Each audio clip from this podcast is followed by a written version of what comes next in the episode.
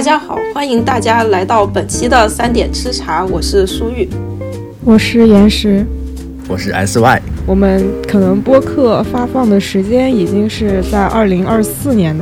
但是我们这次的一个录制现场是在二零二三年的年末，也就是元旦跨年期间，因此呢，我们很。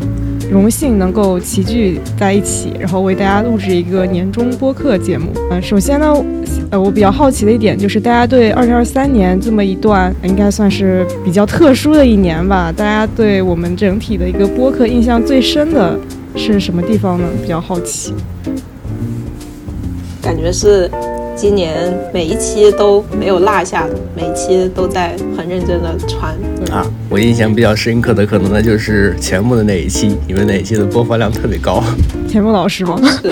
啊，对啊。我的我的那一期的印象就是之前讲钱穆老师的那个生平就讲了特别久，确实是蛮蛮影响我的。我我在找这一期那个材料的时候，确实主要还是从生平发现，原来他跟我想象中的不一样。至少在跟我看书的时候，那个感觉有点不大一样。是，而且今年我们又有另外一期刷新了之前的最佳播放的记录，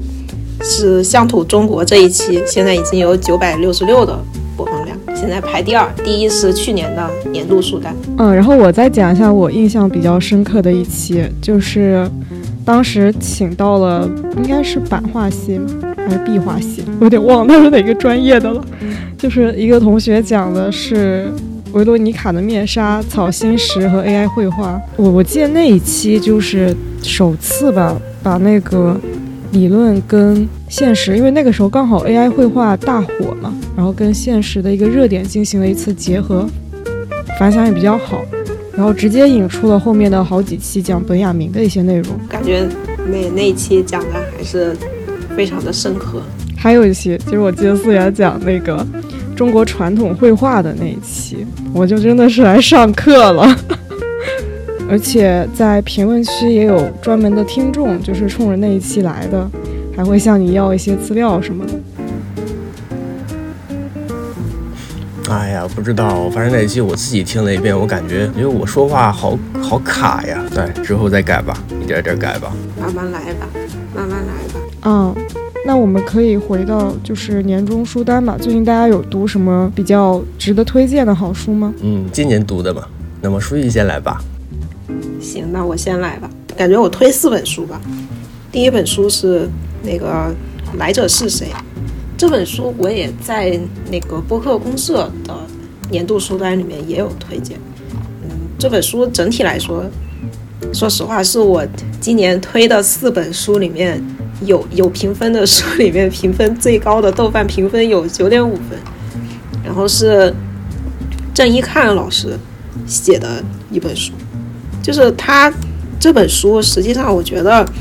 挺有意思的一点是，他在他研究的是十三到十四世纪的欧洲艺术，或者说欧洲的一些绘画，包括嗯，包括像就是或者说不仅仅是绘画吧，虽然说他举的绘画的例子是占大部分，然后在这些嗯文艺复兴的绘画的内容之中，实际上会存在一些东方的面孔，所以我觉得。嗯，怎么说呢？虽然我不是，我不是研究那个欧洲绘画的，或者说欧洲艺术的，我甚至根本就不是研究艺术的。但是，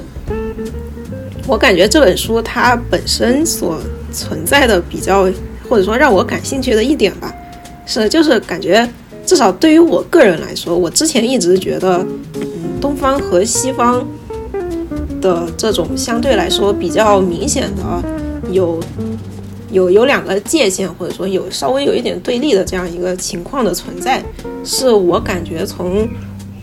至至少是两千年之后吧，就给我的感觉就是大家很喜欢这样说，或者说是至少二十世纪之后大家都很喜欢这样说，就总觉得说可能是在经过二战之后，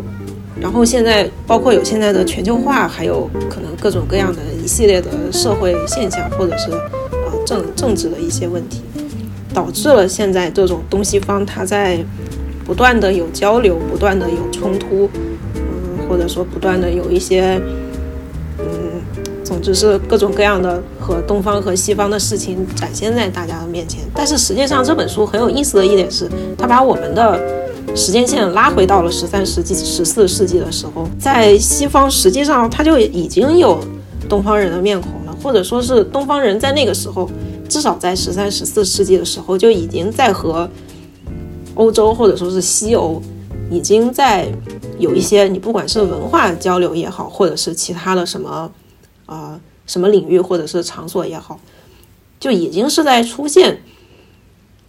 所以，所以包括这本书，嗯，它实际上也是在反思一个问题，就是说，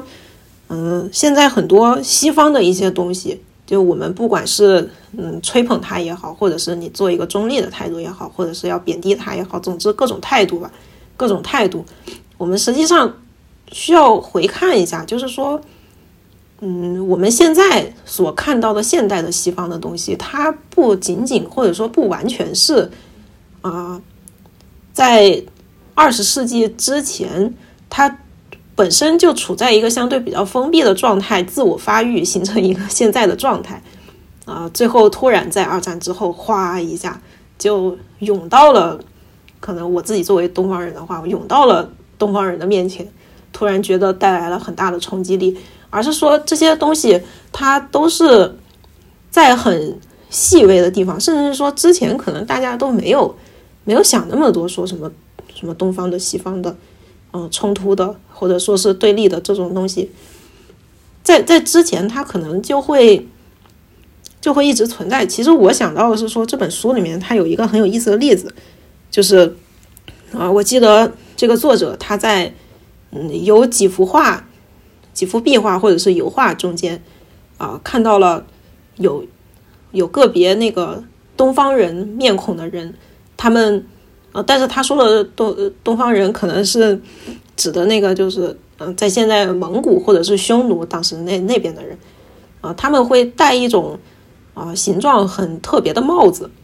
然后那个帽子实际上它的形象是从蒙古那边来的，但是后来传着传着传着就会觉得说，呃，有一些西方人又会比较喜欢戴这种帽子，后来就包包括到现在可能。在一些油画作品里面看到西方人戴这个帽子，或者说，呃，看到谁戴这个帽子，都觉得这个帽子是，呃，相相对比较西方的一个，呃，一个符号性的东西。嗯，所以，所以在他的这一部分的案例之中，其实我觉得表现了表表现了挺多的一个想法，就是说，有时候就是会莫名其妙的把一些东方的元素，它变着变着变着就。它已经不太算是完完全全的什么东西可以直接归属于东方，什么东西是可以直接归属于西方。因为就假设说是这个帽子的话，你既可以说它是东方的，也可以说它是西方的。所以这个东西，我感觉这个作者他也是在把这种嗯比较比较割裂的一种对东方和西方的认知，在进行一个呃统一或者是融合的这样一个过程。所所以。嗯，刚才刚才就废话那么多，我我感觉对我的对我的认知的影响，实际上，嗯，感触挺深的。还是说，就是啊，至至少是对我之前留学期间这段时间的一些想法挺有改观的。就是或者说也有一些东西也能得到印证吧。就是之前总会带着一些想法，说东方的会怎么样，西方西方的会怎么样。嗯，但但是像现在。这样一种，嗯，说说的可能就是比较具体，或者比较，呃，范范围缩小一点吧。就假设我们讲到全球化这个事情，我觉得全球化可能实际上，嗯，说现在是全球化，可能在当年，或者说回到这本书讲的十三、十四世纪的那个时候，它也可能是属于处在一个，呃，全球化的这样一个一个历程之中。嗯。有一个问题啊，就是就是你刚刚说的，其实都是一些形式上的东西。就是它里面这本这本书里边，它有没有讲一些更更内容一些的东西呢？就好像，比如说他们的一个信仰上面的，有没有一种类似的，或者说是呃哲学方面的有没有类似的，而不是一种形式的？嗯，一个是我我不知道为什么你觉得我讲绘画的这个东西是是形式上的，因为你刚刚说到的是帽子呀，就是就是就是一个帽子，因为我我们也知道什么路易十四时期，他们也有一些发型叫做中国式发型，但是那并不影响他们是为了做形式而做那个，是他们的目的是为了做形式而有那个发型，但是我们可能并不是为了做形式而有那个发型，这个是不一样的。嗯，我我感觉可能我没解释清楚，就是在那个帽子的这个嗯这个案例里面，我感觉这个作者是想说，嗯，能从一些十三、十四世纪的一些绘画里面看见，首先是能看见有东方人戴着那个东方的帽子，然后后面会看见，呃，西西欧人也会戴着那个帽子，所以后面到后面可能十五六、十七八世纪再画到那种样子的帽子的时候，大家就会统一的觉得说，呃，这个帽子它可能是东方的，也可能是西方。对，总总之他想说的是这样一个帽子这样一个元素的。呃，对，对于地理位置，你认为它是属于哪里的一个变迁？我我觉得他是想说这个，我就感觉和就是你也可以说是形式和内容，但我感觉好像他他这个事情和形式内容没关系不大吧？那那这就是，那你听起来就可以就像是一个完全就是一个文化的一个一个一个融合吧，就好像我们有很多布尔莱词之类的，嗯，然后说着说着就成了我们自己的语言了一样。对，或者是说，我觉得有点像那个，就是。啊，荷兰豆，荷荷兰豆在在中国叫荷兰豆，但是在荷兰好像是是是叫中国豆，还是叫什么东方豆之类的？就这个很很很奇怪。就总总之就是我我们觉得是这个玩意儿是荷兰的，然后荷兰人觉得这玩意儿是东方的，就说不清楚。那还蛮蛮有意思的。是的，是的。所以我我我只是想说，嗯，对，因为虽然这这本书它主要就是通过一些壁画或者是油画来分析它。嗯，没有提很多那个哲学或者是什么社会变迁其他的这些方面，它主要是一个分析分析画的这样一一本书，它没讲太多别的。嗯，那可能对做做绘画方面的人可能会有一些帮助啊。就我记得我有老师，他们画画的时候特别忧愁啊，忧愁他这个衣服到底要怎么选择，就生怕给他选错了。那可能要可以更加自由一些了。看了之后。确实，或者是说有很多有有很多人都有有很多东西和元素，就就感觉不管画成什么样，其实都能有一个解释。但但是还是就是，如果对这种呃，比如说画的这张画对这种历历史的需求，或者是要一定要对得上画画对的这种情况要那什么的话，还是嗯可以仔 细研究一下。嗯，那可以下一本了。行，第二本书，嗯，实际上我觉得。嗯，遇到这本书其实也非常的机缘巧合，因为第二运气的诱饵，对运气的诱饵，运气的诱饵，就哎，这这本书本来就有运气两个字，但是感觉遇到它也确实感觉怎么说，就跟运气和命运这种东西是一样的，就是很很有意思。现在加入了这个游戏行业，我的这是我的领导给我推荐的一本书。说实话，嗯，因为之前之之前。我我其实发过很多期那个呃，就是和游戏相关的一些阅读的书的博客嘛，就感觉在之前讲的时候，偶尔会有的，偶尔有的这些作者或者说这些学者他们会提到博彩这个东西，但是说实话，没有几个人是真正真真真正意义上的就是把博彩这个事情能讲的这么透彻，特别是从人类学或者是社会学这样。一个角度去理解它，因为我是感觉就是博彩这个东西，在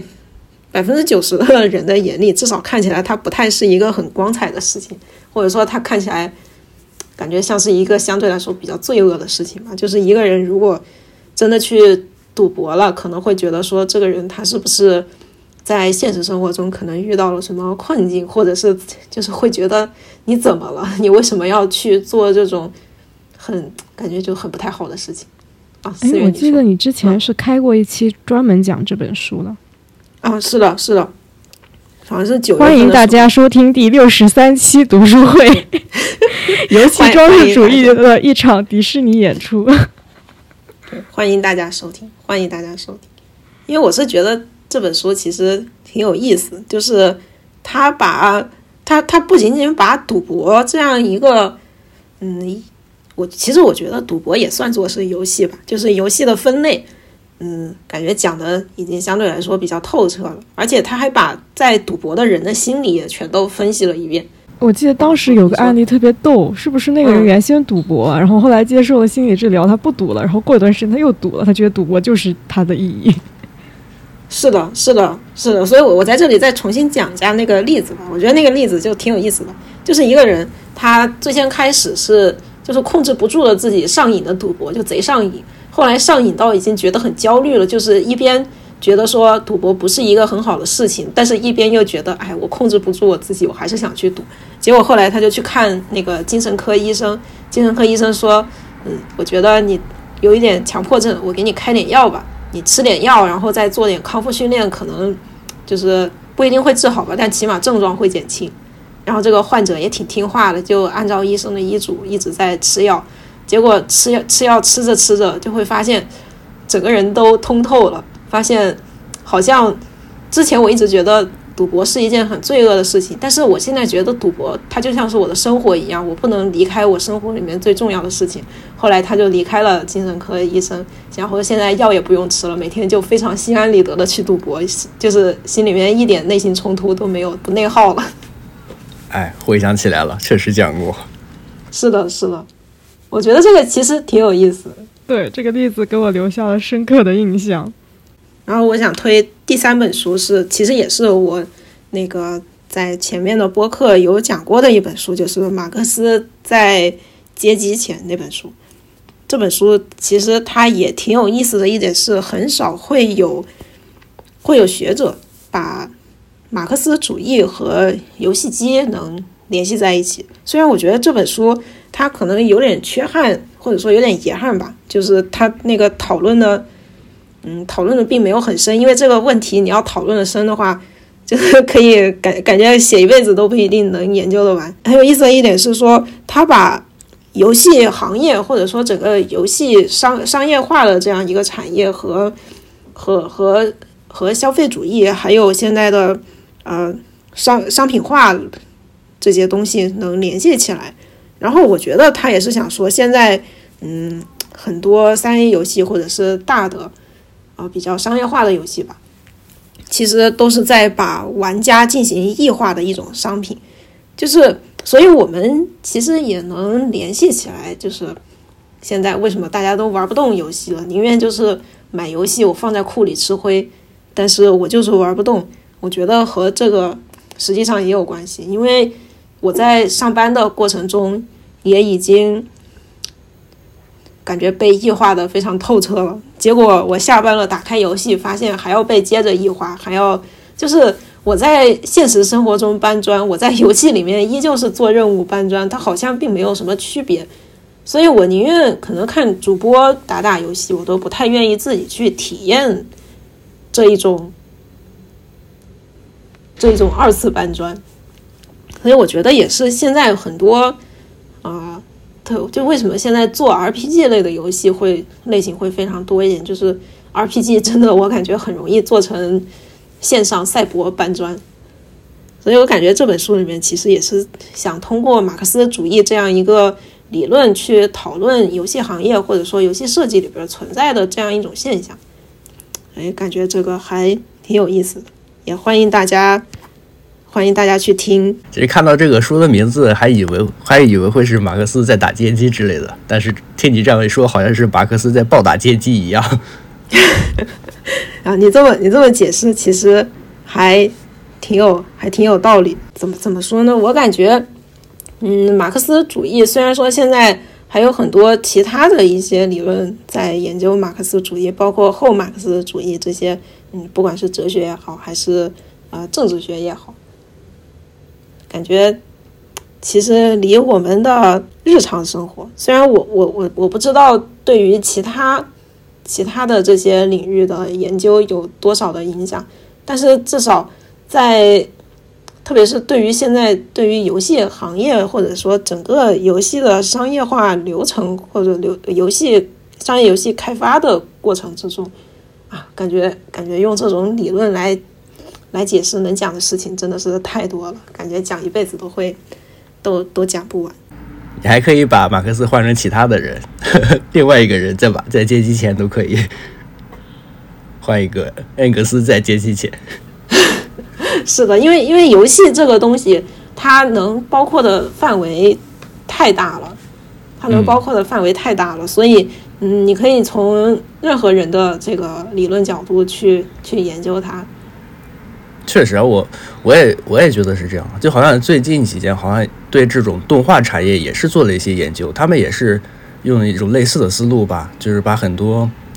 很多，就比如马克思这些东西，他们也都把这些东西往这个动画、娱乐动画上面去嗯套，我感觉也挺都挺好的。是的，是的，我觉得也是这几年，呃，新媒体研究或者媒体研究，所以就不管是动画也好，游戏也好，电影也好，就是最近的娱乐娱乐产业，它实际上跟跟这种马克思主义或者后马克思主义的理论，实际上能相关的部分还是挺多的。哎，那就希望这些这些呃一线的人员可以去从中有一些启发吧，把这个 希望他们可以改善一下这个环境，不要那么差。没用的，看看建筑。既然今天的声音都听起来不是很不是很很有精神，被异化了，就是你想，理论发展的再先进，该干嘛还是干嘛。哎，从一个传统行业走向了卑微以后，你就可以发现，理论跟实践在某种意识意识层面是不会达成同频共进的。对，所以我觉得这个东西其实蛮蛮可悲的，就是，呃，虽然不能说每一个人都能理解到这些啊什么理论什么什么，甚至也没必要每个人都去理解这种东西，但是就是你真的就算是知道了有这些理论，你也很难去实现在自己的项目之中。就不管你是老板也好，就算是是老板，你也很难很难摆脱现在的一些商商业性的这种。嗯，那肯定是。对，就是你在这个泥潭里面，你就只能顺着这个走，不然可能后果就是没饭吃，没饭吃人就没了。哎，也对，一个是理论层面的一些东西，一个是商业层面的一些东西，一个社会层面、社会学层面，一个是商业逻辑，就完全不一样。对啊，是的，而且那些老板会以，也不能叫老板，对不起，就是有些人会以那些理论来去辅佐他的商业成功，很多人就是这样。但我觉得能做到这样，其实已经很不错了。反而是那种就是商业很成功，然后也没什么理论，或者说都是理论，但是在商业上也实行不了了。说实话，我觉得其实都挺难受的。对啊，感觉这两个方面它其实并不能拆得特别开。就好像我最近画那些东西的话，就有一个深刻的认识，就是我如果想要做画一些特别幻想化的一些一些建筑的设计，那我一定要依托在非常落地的建筑结构上才可以把它实现，不然的话就会显得很怪。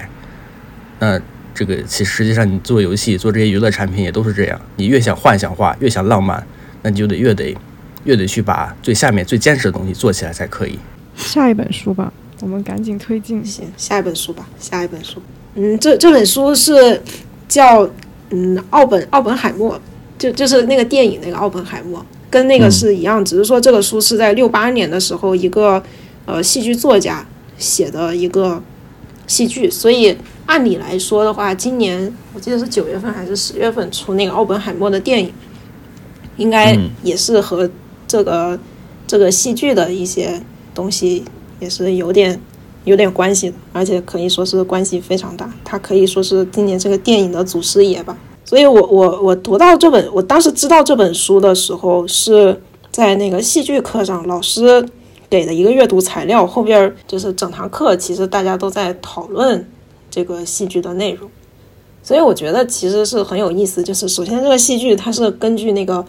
呃奥本海默的一个采访，那那本书特那本书特别特别厚，贼厚。我我当时从网上下了一个电子版下下来，下下了我将近快十分钟，太大了那本书。我而且我到后面就是我只看了一个开头和目录，完全看不完，就里边全部都是那种以对话形式写的。然后这个戏剧就是就是根据那个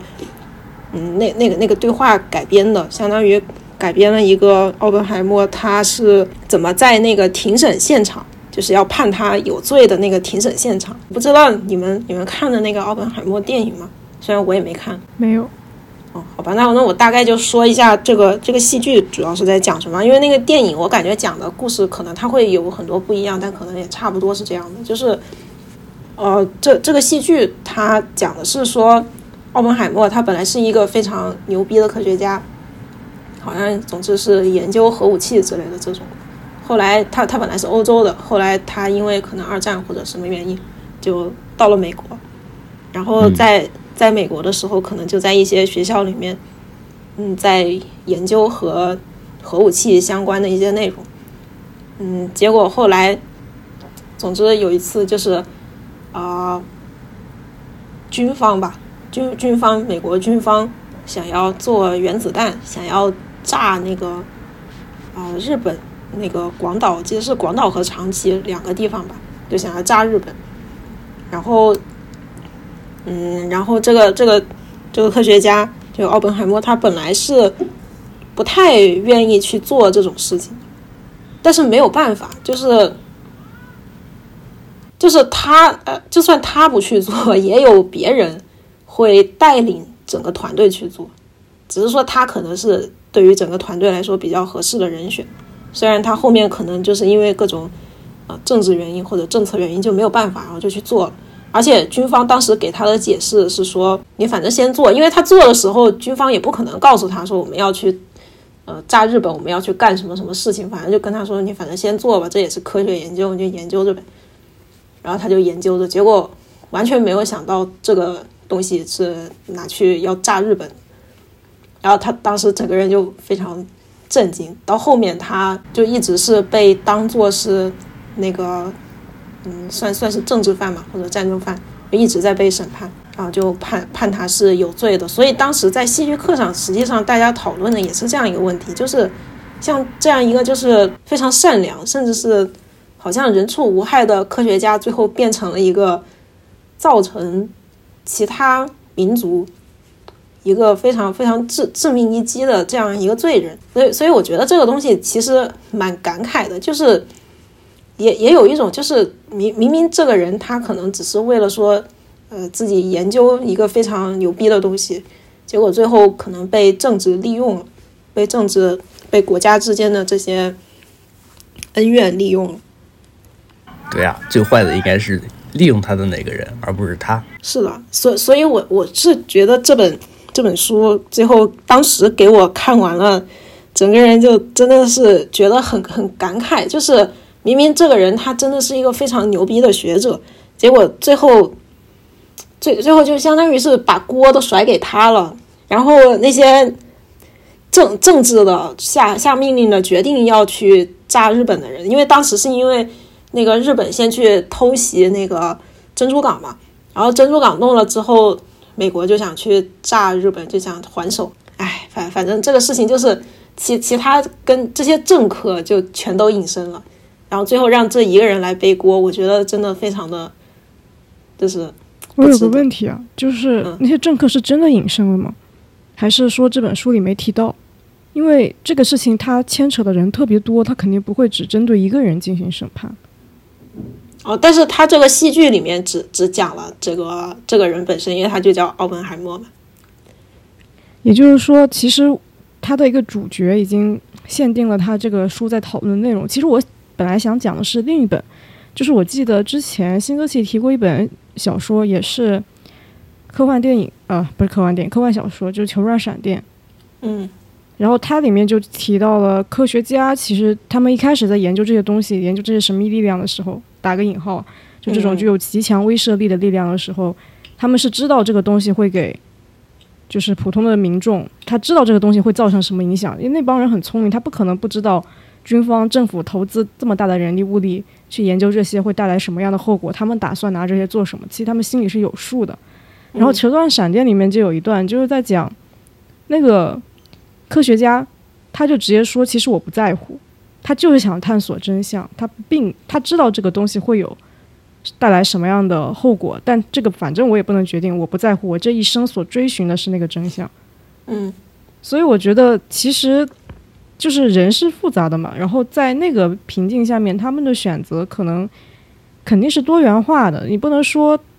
他一点都不清楚这个东西最后会被利用。我觉得这一点我其实是不相信的，但是我也认可，就如果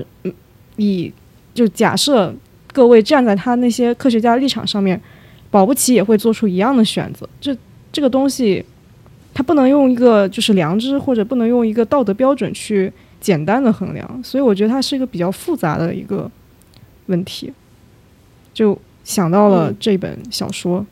嗯，确实确实。所以虽然说我我自己怎么说呢？我自己实际上是比较，嗯，怎么说？比比较支持你刚才说的一一点，就是科学家他可以去去去追求一种真理。我觉得追求真理的过程真的是，就是他他会给给人一种非常嗯非常不可思议的力量感。我我觉得是你在追求一个事情的真理的过程之中。但是，怎么说呢？我我个人还是觉得说，追求是一方面，就像是我们可以去，啊，可以去探索克隆技术，可以去探索，就是发发现人类或者说整个世界未知的一些东西。我觉得这个东西是无可厚非的。但是，嗯，怎么去实施，或者说在伦理道德上有什么边界的话，啊，我是觉得这个东西它确实是需要去。嗯，需要另外一个专业的团队去评估。我又想到现在那个 AI 技术，有些部门已经被叫停了。其实，嗯，一直都会有这种科学家之间内部的争议，他们肯定也是有很多的论坛啊或者什么去对这些东西进行评判和探讨，然后最后做一个群体决策吧。我觉得应该是这样。这种问题，我我到现在我觉得依然是存在的，只是我们可能接触不大到，得在那个圈子里面才能看到。啊，是的，但但是我感觉就是有有很多这种在伦理上行不行的，很多有时候就比如说，呃，我我只说我知道的，就是在医院里边，有时候做一些比较前沿的这个。嗯，不管是科学实实验性的这种手术，或者是一些病理研究，或者是甚至它即使不是一个新技术，但是这个技术可能也才刚出来不久，甚至是这个技术已经出来很久了，但是跟这个人呢他的一些身份或者是家庭成员结构相相关系，甚至是和社会有什么关系的话，医院里面是会有一个啊那个叫伦伦理医医学伦理研研究。研研究研究会，或者说是，总之是研究伦理行不行的这样这样一个事情的，在在医院里面是有这样一个组织在的，所以我我觉得有时候就是，嗯，感觉未来对这种伦理上行不行的这样一个东西的探讨，可能需要更多，因为但凡我们需要把，就是要要推进科技，或者说以后的科技，毕竟。你要说非常高科技的话，它一定会离我们人的本身的一些边界越来越近。就比如说，一个是假假设说 AI，或者说隐私，或者像其他的这些东西，我感我感觉在在未来还是需要，就是感觉不不管就不仅仅是医学这方面吧，在各种方面都需要这种有有这种专门研究伦理的人。那就涉及到一个问题，就是这个决策权要不要下放？因为现在目前大部分对这种科研技术的一些，就是还接着不接着研究，或者还在这个领域要不要打住这种问题，基本上还是科学家为团体，包括一些可能有决策的政治家等等，他们在进行一个讨论，公众是参与不到这种讨论，我们只能拿到一个结果，我们甚至有可能连结果的知情权都没有，就可能在不知不觉中他就。进行了，或不知不觉中它就被阻止了，就差不多是这样。那么现在这个问题，我觉得更大的程度上就是按你刚刚在讲的话，民众有没有参与这种决策的权利？但这个也会涉及到问题，就是民众其实对这个技术的理解非常的弱，它很容易被煽动，很容易被误导。所以我我个人感觉这本来就是一个比较复杂的问题，就是它是一个小部分人的群体决策，还是一需要被大众需要被极大。的人去做一个群体群体的一个决策，我觉得就是各方面的声音都要听吧。就是说，听声音不一定是，嗯，不一定是要不一不一定是呃少数服从多数，但这样也会涉及到就是舆论会被带的很厉害啊。那那这个就没有办法了。这个这个怎怎么怎么说呢？就是具体怎么去实施，或者说谁来谁来讨论这些伦理的问题？反正我我现在个人是觉得说，就是专业的事情还是需要专业的人来做。但是至于说这些专专业的人他们的屁股是坐在哪边的，这个东西咱们就不可而知了。嗯，我我也是比较赞同，就这个东西还是得行内的人他们进行一个综合判断。呃，我的分享就这四本书，接下来看你们。就是我今年推荐的两本书是《对赌》还有《赵论》，其实也是下一期会讲的书。我下一期可能会呃着重的去讲一下《对赌》这一本，然后可能佛经之类的还是要少谈一些，哈哈。然后除了这两本之外，还有推荐的就是。《维摩经》还有《金刚经》，但是如果要看这两本的话，我觉个人觉得可能要在看《赵论》之后再看。然后我今年怎么就突然看起了这些东西呢？就是，这是来自去年这个时候啊，就是我不是也是推荐了一本书，叫做啊，推荐了一本书叫做《苏轼诗讲》，对吧？嗯。然后他那里面提到了一个东西，叫做水月之欲。就是我不知道大家有没有有没有什么印象，比如《赤壁赋》之类的。对《赤壁赋》有印象，但对《水月之境》没有。《赤壁赋》里面不是把这个，呃，就是苏子突然感叹，然后看这个月亮，还有看水，对吧？看那个水面，他是泛舟游于这个什么赤壁之下，对吧？嗯。然后他后面说了一段叫做什么“盖将自其变者而观之，则天地曾不能以一瞬；自其不变者而观之，则物与我皆无尽也。”这样的，就是说他在这里面把把他自己和这个。物，也可以说是水，水面上的水，还有月亮和和天上的月亮，啊，跟他跟他做，跟他一起放在一起，呃，作为一个类比，然后会得出一个啊，总之结论就是物与我皆无尽。实际上，它这种水月的这种比喻，最早应该其实也不是什么什么新鲜事儿，因为很早宋初的时候就有那种法师去说一些，比如这个善昭法师说过一句叫做。呃，一切众生本源佛性，譬如朗月当空，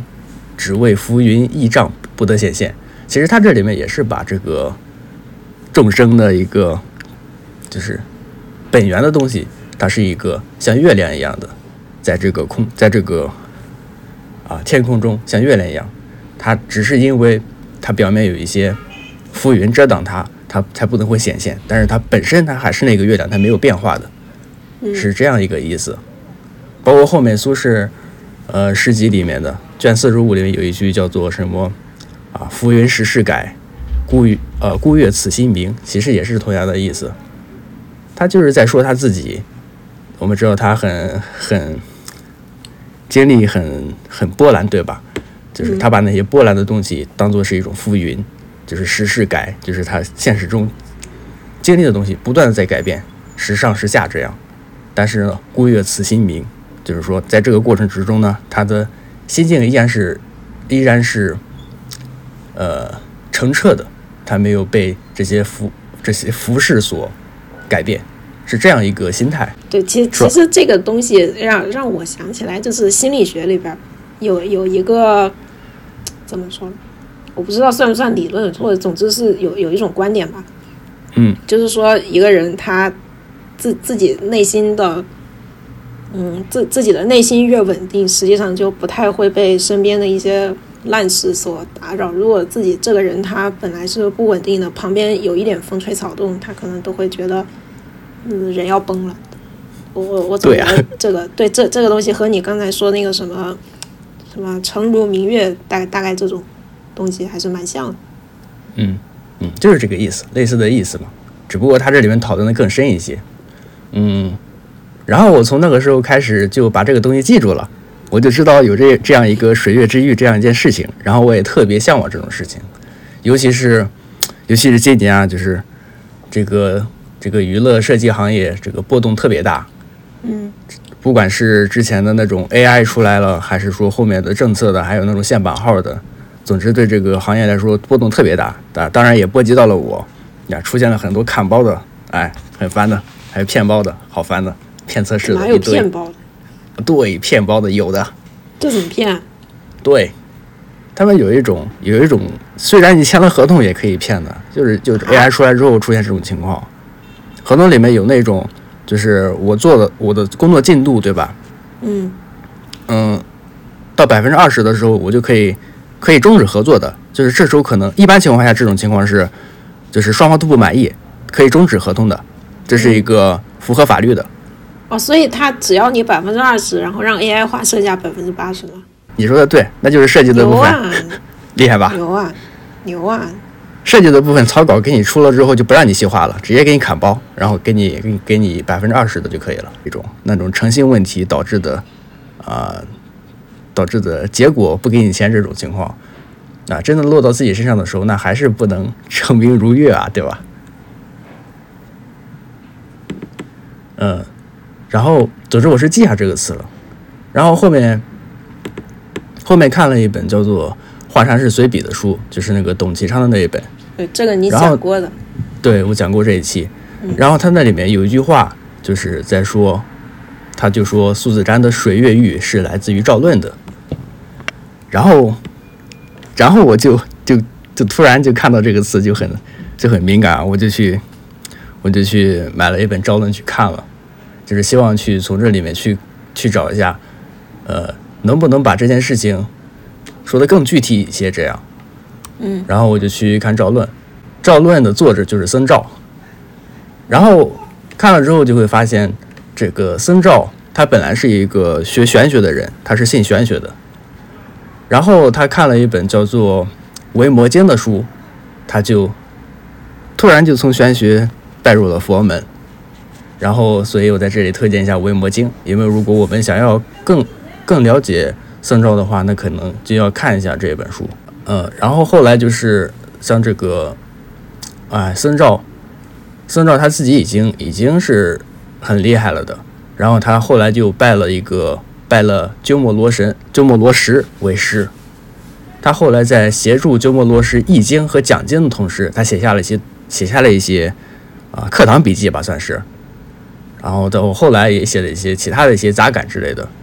然后把这些笔记放在一起。做成一个册子，就是我看到的，我们今天看到的赵论。那么总的来说的话，呃，不管是鸠摩罗什也好，还是说僧肇也好，他们的思想源头应该都是来自《般若经》的。那我们都知道，这个最集大成的《般若经》是那个玄奘译的六百卷的那个巨著，就是那个西天取经的那个经。嗯。啊，那对我来说太长了，那么就有就一定有人做简化版。其实也不算简化版了，就是就是我后面又推荐的那个《金刚经》。金刚经，金刚经所以金刚它就是经是对这个的解解析吗？概述应该是，你可以当做是一个论文的概论论文的那个概论。概要、概论。对，般若经概论，突然变得怪了起来。对啊，就是啊，呃，他们说法是般若经的金中之刚，就是般若经本来就是金子，嗯，然后金中的金子中的最坚硬的那些部分，最好的那一部分就是金刚经。哦，原来这个这个是金刚的意思。对，然后它只有五千字，然后就可以去看一下。不过非常难看，我我去，我是自己觉得非常难读。但我觉得他要把一个很长的东西凝练成一个另外一个东西，还不能乱讲，这个确实很不容易。对，给简直简直，我自己看的感觉就是，简直一个词儿都可以讲半天。说实话，我在这里就是也也只是让我联想一下，就是因为嗯我、我没有看过你说的这些佛经之类的，但是就是仅凭我仅存的这些，就是我看的心理学的一些书，说实话，我觉得有很多东西其实挺像的。对，很像。甚至我觉得，嗯甚至我觉得，就是玄学的东西也很像。但是玄学，我觉得玄学跟这个佛学的一个很大的区别在于，呃，在于玄学它是告诉你结果，它告诉你实施的办法，嗯但是但是它没有告诉你为什么你要这样做，这样做的一个更深层的原因是什么？要你要你自己悟，对就是你悟到了，你就知道，甚至是你就算悟到了，你也很难跟别人用一种类似于像方法论的东西跟别人就说你像这样这样这样那样做一下你就可以怎样，就很难有这种。对啊，就好像我刚刚说的水月之欲一样，我也想我心，我也想我的心心这个内心成明如月，对吧？但是但是 但是这句话得我自己亲口说出来，自己发自内心说出来才可以，嗯，就是我想的还不行。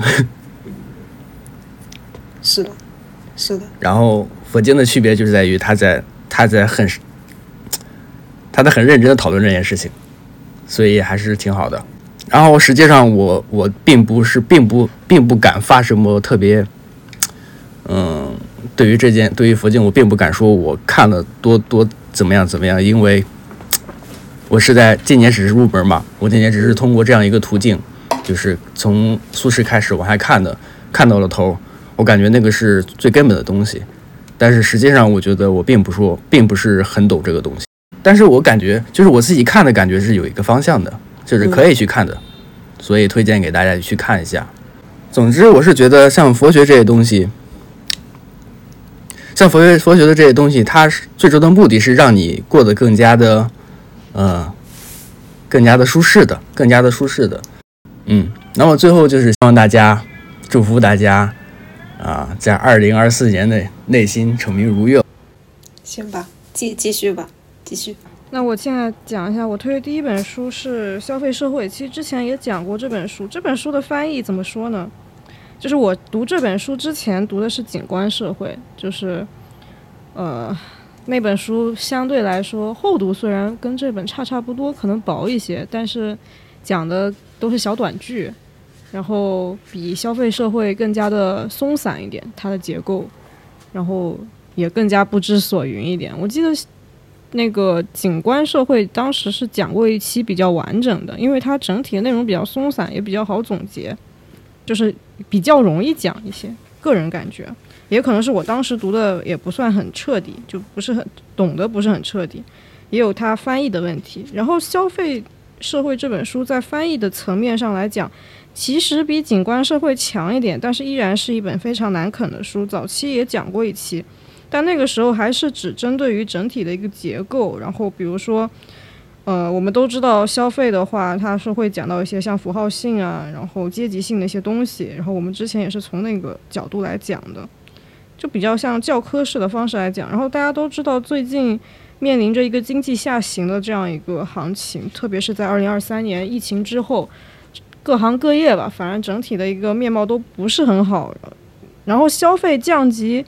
瞬间就变成了一个热点，消费这个事情蛮奇怪的，就是在二零二三年之前，在疫情之前，它也是个热点话题。那个时候大家都在批判消费主义，然后我们那个时候也讲了，可能现在在批判消费主义，到时候批判消费主义这个事情又会变成一个很符号化的东西，然后又被遭到了一种二次批判或者怎么着。时代很快啊，一年的时间。瞬间就到了一个反消费的一个时代，然后现在重新看这本书的时候，我觉得我当时读的都很浅，就是还是太框架性，太太想知道他在讲什么了，然后里面有很多东西，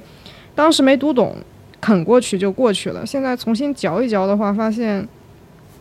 嗯，其实这个东西跟政治啊什么都是很很息息相关的，因为。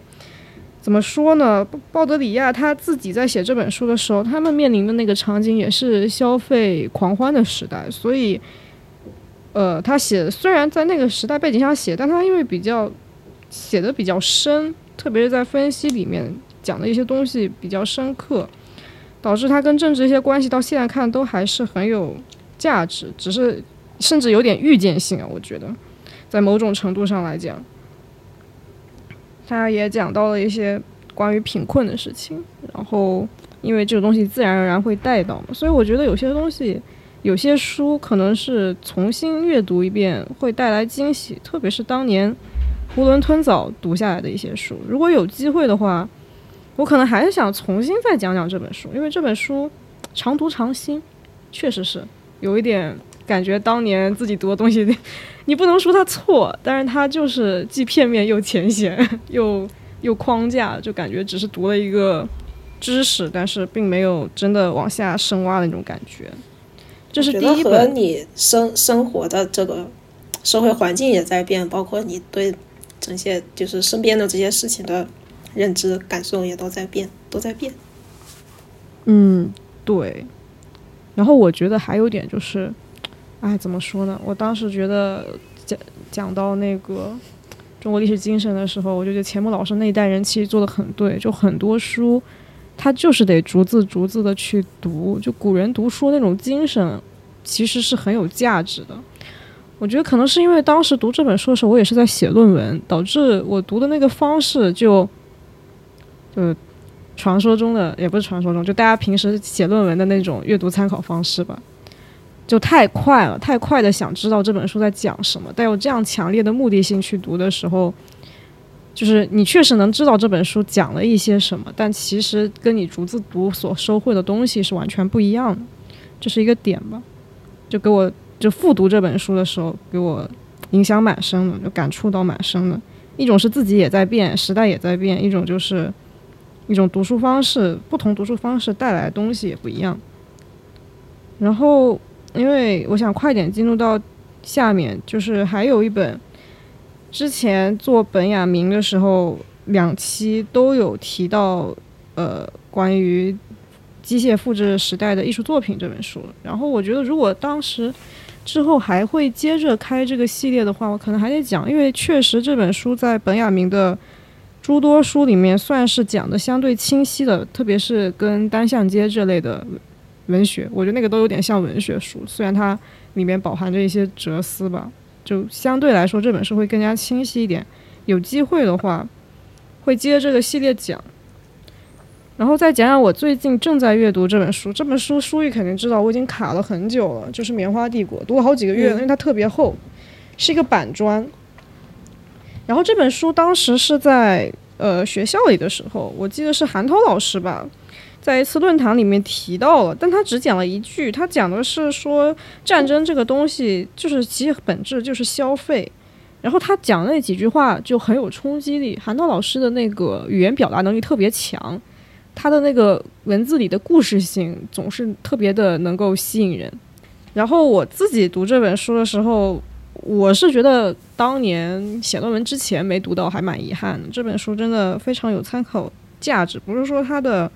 内容，当然它的内容非常精彩啊，就是我是说它从一个切入点能够串联起整个全球化这一点，就有种以小窥大，而且他选的题材特别好，他选的是棉花这种跟我们身边。诸多事物息息相关。就简单来说，比如说我现在身上穿的衣服，座位就这个现在坐这个椅子上面那个皮套，乃至于什么笔袋，我这个就是反正我只要一抬头啊，还有我现在用的麦克风上面的 那个消音棉，就你只要一抬头，身边诸多事物都与棉有关系。所以这个作者他选择了棉花，也是因为棉花它其实是为数不多真正的。深入到了工业革命，真正的深入到了一二战，把整个世界的全部资本进行了一种串联。因为我们都知道，那个时候像那个拉美地区有很多的棉花种植场，然后像北美地区也有，就是那种棉花种植场。我记得之前好像也有一期吧，译文他讲到的一个矿采矿场，其实是有一点异曲同工之妙的。哪一期来着？是南美的那个魔鬼信仰那一期。对，南美洲的魔鬼信仰与商品拜物教这本书其实是有一点相似的。棉花比它更加神奇的一点是，棉花它这个覆盖面更加的广。首先，我们都知道，就是历史的两大发展趋势吧。自航海革命以来，航海大时代以来，两大趋势是全球化，还有个是现代化。现代化的一个核心是。工业革命啊，棉花正好是工业革命的某种开端式的东西。然后这里面他讲特别细，这本书可能我一两句讲过去会觉得好像把就是教科书中的一些东西，但他因为讲的特别细，他讲到了就是知识产权，比如说他讲到工业革命，我们在历史书上觉得知识产权这个东西一定会给商人带来足够的财富，而事实上并不是如此的。在早期的时候发明了那些。纺织机技术革命的这批人，他是在整体商业链的相对底端，当然不能说那些劳工啊，除去那种黑奴等等。然后他也讲到，就是整体的一个所谓的工业革命，其实是建立在了世界资产掠夺上面的，就会感觉本来历史书是三本，政治、经济、文化三本书。然后我们三本书实际上都会提到工业革命，然后这本书它通过另一个支点把所有东西串起来了。它告诉你工业革命并没有这么的光鲜亮丽，它是血腥的，整个工业革命是建立在血腥之上的。然后他在讲黑奴、讲人权的时候，我们当时把黑奴和人权是放到战争那个篇章里面讲，他当然也放到了战争那个篇章里面也讲，但他也提到了就是黑奴经济，所以当这本书把我曾经那些零散在各个历史书上的一些篇章式的东西真的串联起来的时候，感觉历史变得真实了。它是一个图卷，它真的就像一张图一样，告诉你，就是发展是件很血腥的事情，全球化也是一件很血腥的事情。这可能也就是为什么到现在西方依然会对提到棉花，它可能还会在舆论上带有很强的那种负面标签，比如说新疆棉。我们其实中国人都知道，新疆棉是一个纯目前的发展，棉花种植已经从一个劳动密集型转向了技术型，没有那么多的采棉员工，跟早年的时代已经变了。但是在西方的舆论里面，他会很本能的把这个东西跟压迫联系到一起，这不能怨媒体，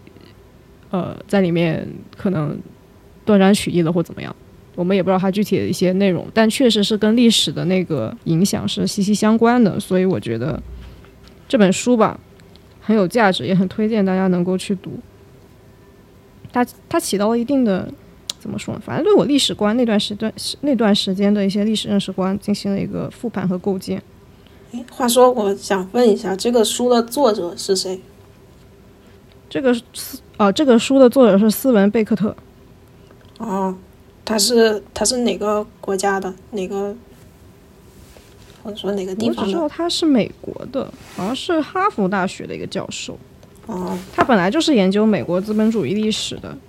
然后他其实也说的挺逗，因为当时不是西方一直说要反中心主义嘛，但是几乎所有的反对中心主义的论者，他的一个立足点全部都是欧洲中心主义，就是你要反他，但是你的出发点又是从他中间出发的。然后这个作者他干的一件事情就是，我一开始就不从这个出发点出发了。就相嗯，当于是这样。所以在整体的那个学术环境里面，也算是相对有突破性，而且他确实写得好。他这本书，我不不知道是不是翻译的原因，反正我觉得是相对好读的。就是我看到现在西方的论著里面，真的算相对好读的一本书。它没有那么的枯燥，但是说起来，我我只是感觉哦，就是西方有很多这种这种作品吧，就就我我不知道这个书是几几年写的，我感觉这个书应该也是近段时间就是翻译成中文的，是吗？嗯，对，对我，我感觉像这种近段时间翻译成中文的书，或者说是近二十年或者近四十年，呃，出版的一些学术书，好像就是给我的感觉也是整体整体感觉来说好多好多很多。对吧？我也是这么感觉的，好神奇哦！它里面也会讲到一些什么通婚啦，什么就是商业间谍啦，这什么东西，就是，哎，反正就跟那种史书很不一样。他会讲，就这些东西为什么会产生那种商业联姻啊？然后现在那些商业间谍，我们不是说什么信息战啊什么的，其实早年都有，手段甚至更加的恶劣和肮脏。就历史这个车轮一直是这样的，历历史的车轮一直在反反复向呃一直在向前，而且在反复碾压，反复碾压同一个位置。对。然后其实，因为我们现在有一点点在逆全球化，很神奇。这就刚刚好像讲消费也是一样的，就是在疫情这段时间，尤其是可能疫情后吧，我们都能感觉到一个趋势，就全球化有一点停滞了，相对于早年。或者是说，但是说实话，我今天早上在开始录咱们现在这一期之前，我收到了一个新的消息，就是说以后美国公民如果要去中国的中国在美国的一些领馆去签那个签证的话，之前你需要提供很多各种证明文件嘛，但现在不用了，就是直接从一月一号之后开始，就是你可以直接拿着你的护照去签。哦，对，我前段时间也看了类似，就是，但是我忘了，好像是出口还是什么的一个消息，也是说中国要跟美国重新建立呃什么港口，对对总之港口，就是重新建立那个出口某一块的一个。对，总之又是经济上有一些又有一些什么新的政策之类的。哦，我我接着讲这个东西啊，然后我们嗯就说那个全球化，其实你读了这本书，你会发现这个东西全球化它只是一个附属品。就像我们刚刚讲这些政治影响下又重新建立合作这种东西，其实都是附属品。我们看到都是现象。当年建，当年的全球化是建立在，说好听点叫做资源配置，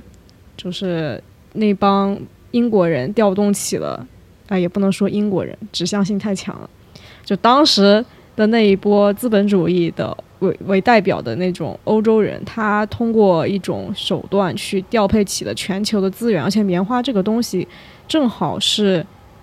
容易被大范围，就是在不同的地区去种植，它的一个生存条件适配的那个全球上可以的地理范围比较广，这也是为什么这个东西能被推行到美洲的一个原因。而且最早它是这个非洲的作物，它根本就不是，它根本就不是从英国那边诞生的。最早的时候是非洲那边的棉纺织工艺非常的精良，然后它其实是在商品化的时候被斗败了，相当于是这样。而且当年英国能够发展出那么好的棉纺织工艺，也是为了去跟非洲那波去做抗衡，很神奇。就是深入，可能我这么讲，大家感觉听众会不明显，但深入到这本书里面的时候，你会发现，呃，怎么说？其实很多东西都是。一个因推着一个，一个嗯一件事情推着另一件事情，都是互为因果的。它并没有一个很强有力的东西在推动，只是所有人都在自己的立场上去征求更好的经济效益和历史，就是怎么说资源配置的价值，获得更多的财产。比如可以这么简单的来介绍，然后。没有一个特别强力的东西。我们看到那些强有力的那些政、那些资源，或者是掌握资源的那些人，其实他们也是一步步被推过去的。甚至那个时候，英国还最早期的时候还颁布了就是保护法，就是相当于是给外面人收税，给外国的商品去收税，棉纺织工艺，去保护本土的一些技术。等到它的那个价格非常非常低廉了，等它经济。和资源的那个配置导致它的生产成本很低，它的商品变得低廉的时候，其他地方的国家又推出了这种保护法，甚至于别的地方的人会去通过联姻也好，通过劳工的外派也好，就有点像我们当时改革开放把去让大家出去工作，把外面的技术变相引进来。这个东西它不一定完全是由政府主导的，民间它自发就会这么做。就所以你可以看到，就是。车轮滚滚向前，一个圈又是一个圈，就这么往 循环往复，挺逗的。是的。当然，这个我用“挺逗”这句话其实有点不大合适，因为太残酷了，对底层的人来说太残酷了。但是我感觉你说的这个挺逗的，其实有一种戏谑的意味在里面。对对对，但是可能会被。怎么说呢？我确实觉得在这里，我们跳出历史的时候，我觉得这个历史很戏谑。但是深入到这里的时候，这么说吧，你觉得它很好笑，或者说觉得很逗，感觉就有点，还或者有点那种意思，就是说喜剧的内核是悲剧。嗯，是的。他们说那个时候棉花叫做白色黄金嘛，嗯，但是那个黄金上是那个哦，说错了，是那个白色那个白银啊，但那个东西是沾血的。是那个东西生活在生长在一片的血泊之中，有那种感觉。是的，哎，不容易啊。当然，我后面还没有看完，我还只看到那个战争资产那一块。它后面还会讲到第三世纪的崛起，因为后期我们现在的时候，随着技术发展，发展棉花已经从劳动密集型转向了一种技术型，就整个都开始转型了。当然，它后面会慢慢的打破这样的。格局，所以蛮精彩的。这本书真的很精彩，哪怕当做一本历史的故事读物来看，也非常的精彩。当然，可能当做故事书读又会显得有点枯燥，这毕竟还是一本论述为主的书。所以我觉得他怎么说呢？这本书的作者的标题也起得非常好，真的起得非常好，能看到他的文学功底也很深。然后最后推一本今年的新书吧，就是《移动的圣城》，这可能是跟我本专业最贴近的一本书了，讲的是城市。稍等一下，我把那个页面调出来，支持一下青年读者 呃青年作者。这本书它还是从城市结构来讲，我们都是。比有可能可能是我们自己的专业背景吧，就比较了解，像所有的建筑史，特别是西方建筑史，主要因为现在中国建筑史也是从学习的西方那一套吧，所以我们经常一开篇就会讲，就是雅典圣城。然后讲罗马古城会有那种东西，他们被放到了一个很高很高的城市原型上面在讲。这本书其实也是有这个影子，他在讲城市的拓展，他认为是一种，也不算认为是一种吧，在某种程度上也是一种征服高地的过程。因为当时雅典也好，罗马的那个境内也好，他们的一个地理情况就是有很多的山地城市。所以整本书是围绕着山地城市来讲的。然后，由于那个时候强大的一个国力吧，或者是那那段时间不同国家的一个比较强的力量带来这种文化的繁荣，导致它影响了很多后世的一些城市建造啊等等。我印象中，我之前听了一个讲座，哪个建筑学家也不知道学家吧，哪个建筑师，他把。一个城市的设计引申到了一个学院的设计里面。哦，这个故事还蛮逗的。反正那个它是也是一种山地的形式来做，因为我们都知道，如果你是在一个山地上去做整个片区的开发的话，然后大家把那个建筑做平，它需要有大量的土方的一个开采量，就这个投入成本是很大的。所以大部分的建筑师他会选择因地制宜。然后去做一些具有适应于地形高差变化的一些建筑和建筑群，然后这个时候他提到的概念就是雅典卫城，很神奇，真的是影响了后世诸多的城市建学家和规划学家以及一些建筑学家。然后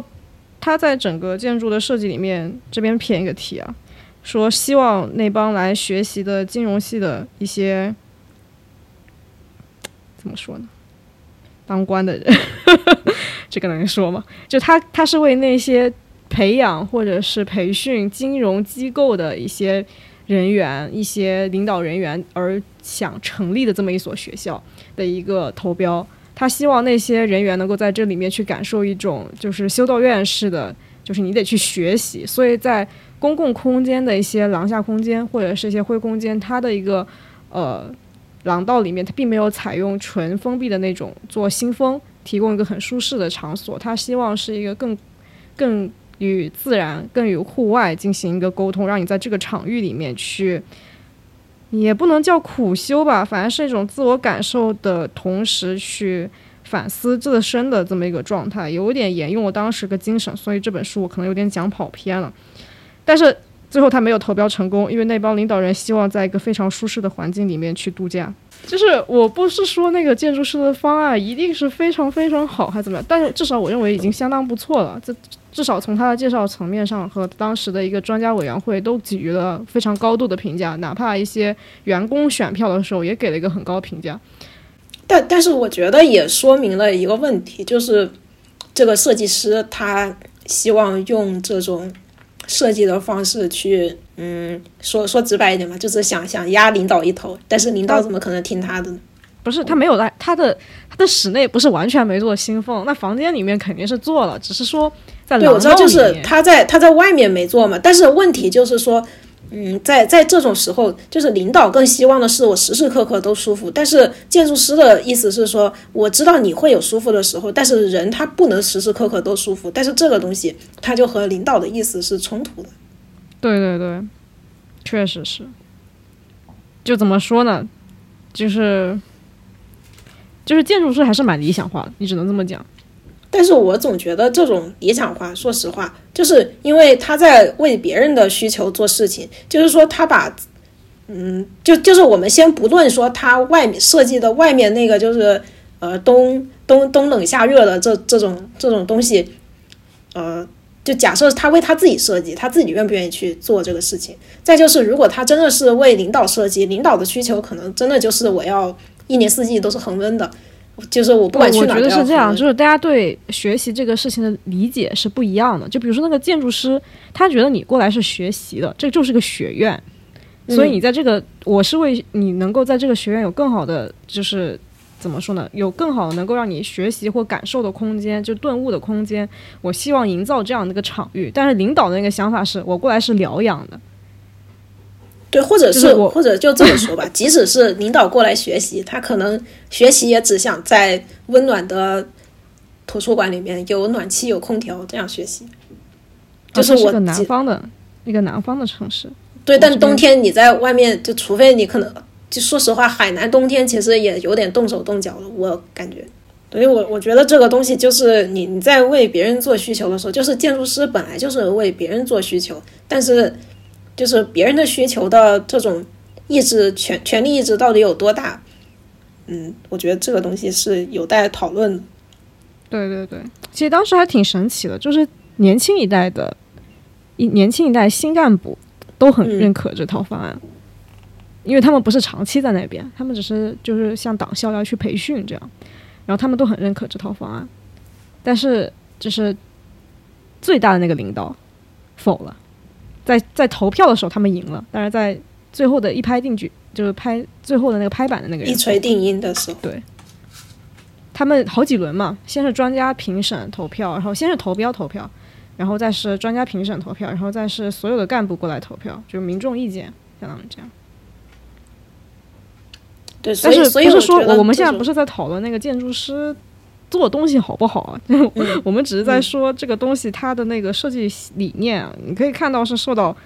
受到当时的古希腊、古罗马那个城邦的一种特别圆形式的一个东西的影响。嗯然后我们回到这本书，这本书其实也在讲这个东西为什么叫做移动的圣城呢？因为当时就很多人就把哪哪怕是现在，大家都觉得，你还记得不记得我们老师那个嗯能讲吗？老方他自己说自己当时去那个什么希腊遗址的时候，说是他用的词叫朝圣，嗯就是到哪怕到现在啊，就好多人都觉得那个东西是一个圣城的一个概念。然后当时那个城市都是建在山地上的。这本书它刚好分析的是在地中海世界中，其实当个时候就催生了一座座的山巅之城。然后在后后时代，就后面那段时代历史发展，然后有海权，就是在海上的一些呃沿沿海城市的一些大力发展，然后导致其实按理说海边的城市的发展会跟山山城的一些形制样貌会有很大的区别，但是当年就是在葡萄牙的首都里本呃里斯本的那个时候，他们提出了一个口号叫做“重建罗马计划”，嗯然后他们就，其实我感觉他们把罗马有一定程度的符号化。当然，这本书会讲得更细一点，它为什么会有这么一件事情。然后，所以他就会把这种理念带到了印度洋的一些海岸和岛屿的一些城市，影响了那些城市的一个建设和开发和规划吧。主要还是开发和规划的一个角度，包括后人的一些理念，从地中海又重新的转向了大西洋。然后又移入到了印度洋，其实跟那个我们刚刚讲的那个棉花帝国那个时代是有一点点相关性的。所以是是想讲殖民吗？倒不是讲殖民，它其实是讲另一种层面的理念的一种迁徙，或者是说，我觉得跟全球化沾点边，但它并不是想讲全球化。嗯，所以大概意思是说，像印度洋或者是其他地方的城市，也希望能够呃实现罗马或者说希腊的那个，就是那种伟大宏上层的图。模式，对，有那种感觉。嗯，但后来其实你知道这这种东西在建设期间肯定会根据事实情况所有所调整，所以到最后的时候，强大的东方传统最终打败了曾经的那种山城理想，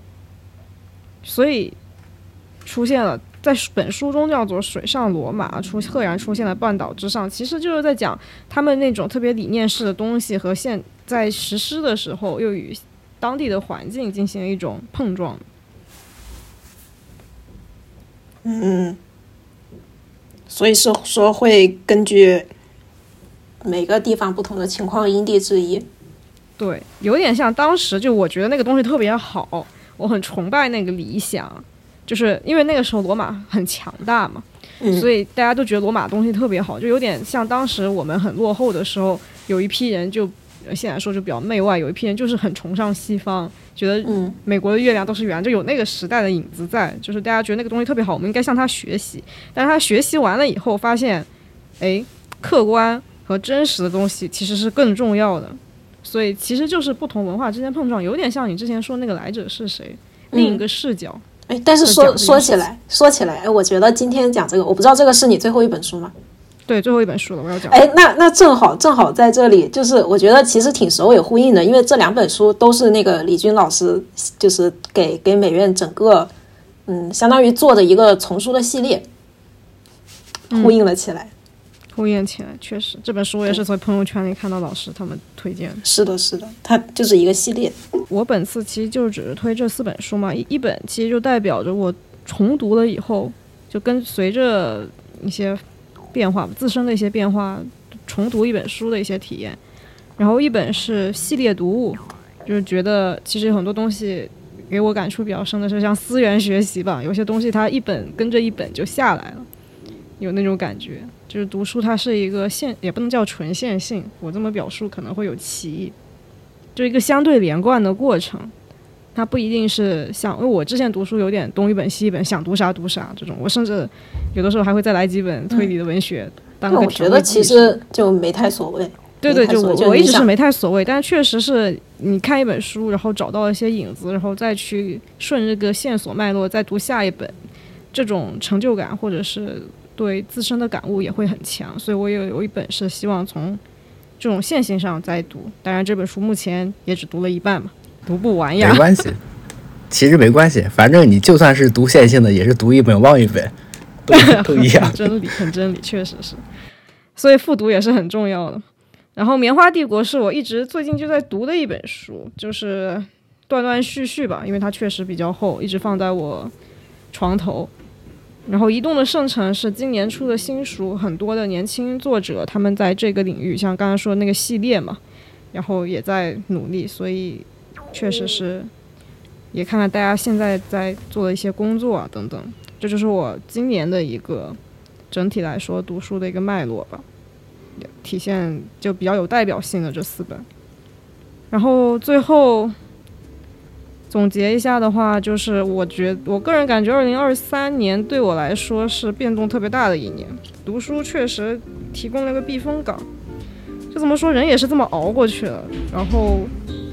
希望各位听众在新的一年里，我倒是说不出明天会更好这样的话。我觉得明天会更好，只能说是一种盼望吧。但是我确实不大相信一定一天会比一天好。从目前的整体形势来说，我还是一个悲观的态度。但不管怎么说，